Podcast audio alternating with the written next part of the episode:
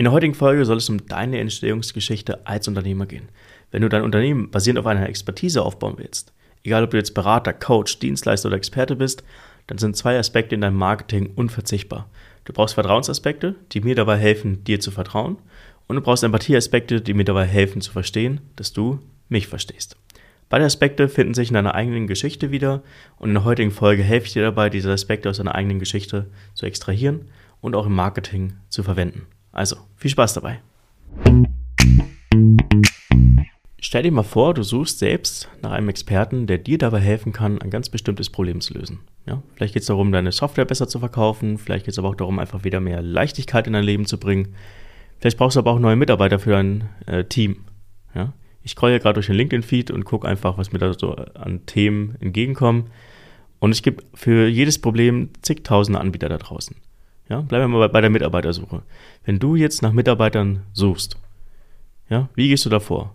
Jetzt hast du die Möglichkeit, natürlich Google aufzumachen, zu suchen, dir ein paar Angebote einzuholen und dann jemanden zu beauftragen. Aber das hat ja ehrlich gesagt beim letzten Mal auch nicht so gut funktioniert. Ja, weil die haben dann dich entweder nicht so gut verstanden oder die Kandidaten haben auch nicht so wirklich gut äh, ins Team gepasst und du hast irgendwie dich nicht gut betreut gefühlt. Ja? Viel Geld da gelassen, aber das Ergebnis war irgendwie nicht so, wie du es dir erwartet hast. Und jetzt läuft auf einmal jemand über den Weg, der vor einigen Jahren genau dasselbe Problem hatte, in genau derselben Position wie du gerade. Ja, das hat er aber auch geschafft, für sich zu lösen und heute hilft er anderen dabei, genau dasselbe Problem zu lösen. Da wirst du wahrscheinlich geneigt sein, mit dieser Person zu sprechen und auch zusammenarbeiten zu wollen. Und genau darum geht es. Experten werden meistens basierend auf ihrer Erfahrung, ihrer Persönlichkeit und den Geschichten, die sie erzählen, gekauft. Ich sage das auch immer wieder. Expertise ist Pflicht, aber die Verpackung, die Art und Weise, wie wir unsere Expertise kommunizieren, das ist die Kür.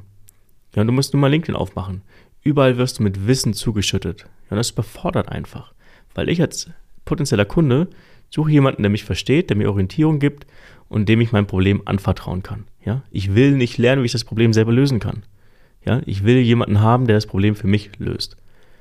Ja, also musst du mich nicht ausbilden, sondern musst mir zeigen, dass ich dir vertrauen kann und du musst mir zeigen, dass du mich verstehst. Aber wie genau geht das? Du kannst mir ja nicht einfach nur sagen, du kannst mir vertrauen, ja, oder ich verstehe dich. Du musst mir zeigen, dass ich dir vertrauen kann. Du musst mir zeigen, dass du mich verstehst. Ja, das Konzept, hast du vielleicht auch schon ein paar Mal gehört, Show, don't tell. Und genau da kommt deine eigene Entstehungsgeschichte ins Spiel. Schau dir doch mal genau an, was du in deiner beruflichen Karriere schon alles erlebt hast. Ja? Hürden, Herausforderungen, die du gemeistert hast, deine Erfolge, aber auch deine Misserfolge. Du findest kleine, aber auch große Geschichten in deiner Vergangenheit, die mir zeigen können, dass du weißt, wovon du redest und dass du mich verstehst. Ich nenne das Vertrauensaspekte und Empathieaspekte. Vertrauensaspekte geben dir eine gewisse Autorität in deinem Thema. Empathieaspekte helfen mir dabei, mich mit dir zu identifizieren, weil du mir gezeigt hast, dass du mich verstehst. Und wenn du einmal deine eigene Geschichte bis zum heutigen Tag reflektierst, wirst du feststellen, es gibt ziemlich viele solcher Aspekte, die du deutlich öfter kommunizieren solltest. Also meine ganz klare Empfehlung, schreib sie dir auf und kommuniziere sie regelmäßig.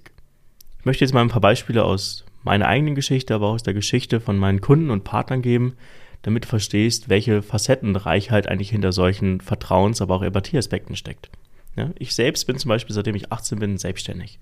Habe immer wieder neue Themen und Projekte gehabt, in die ich mich tief reingearbeitet habe, aber ich bin immer an einer Sache gescheitert, nämlich konnte mich nicht vermarkten und verkaufen. Ja, ich bin selbst an dem Problem gescheitert, das ich heute löse. Das ist ein Empathieaspekt, weil ich weiß, wie es sich in deiner aktuellen Situation anfühlt und weil ich ja offensichtlich auch eine Lösung dafür gefunden habe. Außerdem habe ich bis zum heutigen Zeitpunkt schon über 120 Kunden im Marketing und auch in der Geschäftsentwicklung begleitet. Da sind auch einige namhafte Kunden dabei. Und das ist wiederum ein Vertrauensaspekt, weil ich bereits mit vielen Kunden bewiesen habe, dass ich weiß, wie es funktioniert. Ja, beides sind Fakten aus meiner eigenen Geschichte, aus meiner eigenen Vergangenheit. Und das ist bei meinen Kunden nicht anders. Der Oliver zum Beispiel, Geschäftsführer einer Influencer-Marketing-Agentur, und die machen das schon länger, als es das Wort Influencer überhaupt gibt. Ja, das ist ein ganz klarer Vertrauensaspekt. Der Teuger, den, den kennst du vielleicht, oder der sollte öfter mal im LinkedIn-Feed äh, die über den Weg laufen, ist HR-Berater und Recruiter. War aber vor einigen Jahren immer noch ähm, angestellte Führungskraft in einem Unternehmen und hat selbst nach passenden Mitarbeitern für sein Team gesucht. Die HR-Abteilung oder auch Headhunter haben da nicht performt, also hat er das Ganze selbst in die Hand genommen und hat an der HR vorbei nach Leuten gesucht, die in sein Team passen können und war dabei auch erfolgreich. Das war für ihn der Startschuss für seine heutige Selbstständigkeit. Aber in dieser Geschichte, die er da erzählen kann, steckt auf einer Seite ein Empathieaspekt, weil er selbst die schlechten Erfahrungen mit der eigenen HR und auch mit den Dienstleistern im Markt gemacht hat, aber auch ein Vertrauensaspekt, weil er damals schon selber als Führungskraft besser rekrutieren konnte als seine eigene HR. Ja, das sind wertvolle Aspekte, Geschichten, die man immer wieder erzählen kann, weil die mir zeigen, warum er für mich ein guter, richtiger, wertvoller Dienstleister sein kann. Der Volker, anderes Beispiel, ist heute Coach und Berater für Software und IT-Sales und war vorher CTO bei SAP, ja, was bei denen eigentlich eine Sales-Rolle darstellt. Das heißt, auch hier in der eigenen Vergangenheit einen ganz wichtigen, klaren Vertrauensaspekt gefunden, der mir dabei helfen kann, heute für Autorität zu sorgen im Markt. Der Uli ist ein Personal Trainer, der spezialisiert darauf, orthopädische Beschwerdebilder, also Rückenschmerzen, Nackenschmerzen, Bandscheibenvorfälle, you name it, innerhalb kürzester Zeit durch sein Training zu beheben. Er ist darauf spezialisiert, hier vor allem mit Vorständen oder auch hochrangigen Führungskräften zu arbeiten und war aber selbst, bevor er damals die äh, Karriere als Personal Trainer gestartet ist, selbst eine hohe Führungskraft. Das heißt, er weiß, wie das Leben seiner heutigen Kunden aussieht. Ja, das ist ein enormer Empathieaspekt, den man kommunizieren sollte.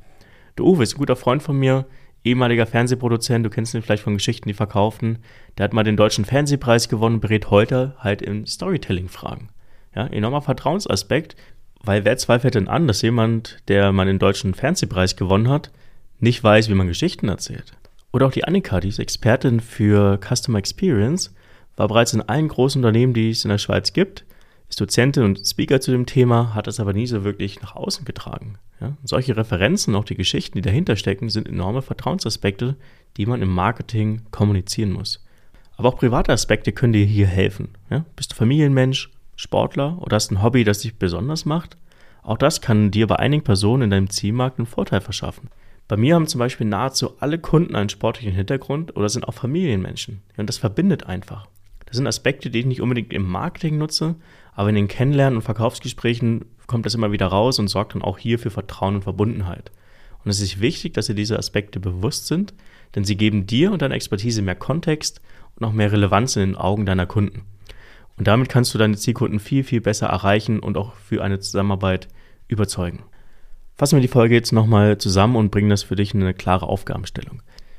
Nimm dir mal Zeit und reflektier mal deine eigene Entstehungsgeschichte. Schreib dir zu all dem, was du erlebt hast, Stichpunkte auf und schreib so deine komplette Geschichte mal nieder. Notiere dir auch gerne, was du auf deiner Reise alles gelernt hast. Denk dabei aber nicht über deine Erfolge nach, sondern auch über deine Misserfolge und über deine Herausforderung. Lass das alles dann ein paar Tage ruhen und schau dir die Notizen dann nochmal an und frag dich, welche Aspekte und kleine Geschichten verschaffen dir Autorität für dein Thema und welche helfen meinem Zielkunden dabei, sich mit mir als Experten zu identifizieren. Ja, das sind Vertrauens- und Empathieaspekte. Fasse sie dir zusammen und nutze sie ab sofort in deiner Kommunikation und im Marketing. Das lässt dich als Experten nahbarer wirken und sorgt dafür, dass deine Zielkunden schneller den Weg zu dir finden. Das war's für heute. Wenn du etwas aus dieser Folge mitnehmen konntest, freue ich mich über eine Nachricht auf LinkedIn oder eine positive Bewertung hier auf der Plattform, auf der du mich gerade hörst. Bis zum nächsten Mal. Thank you.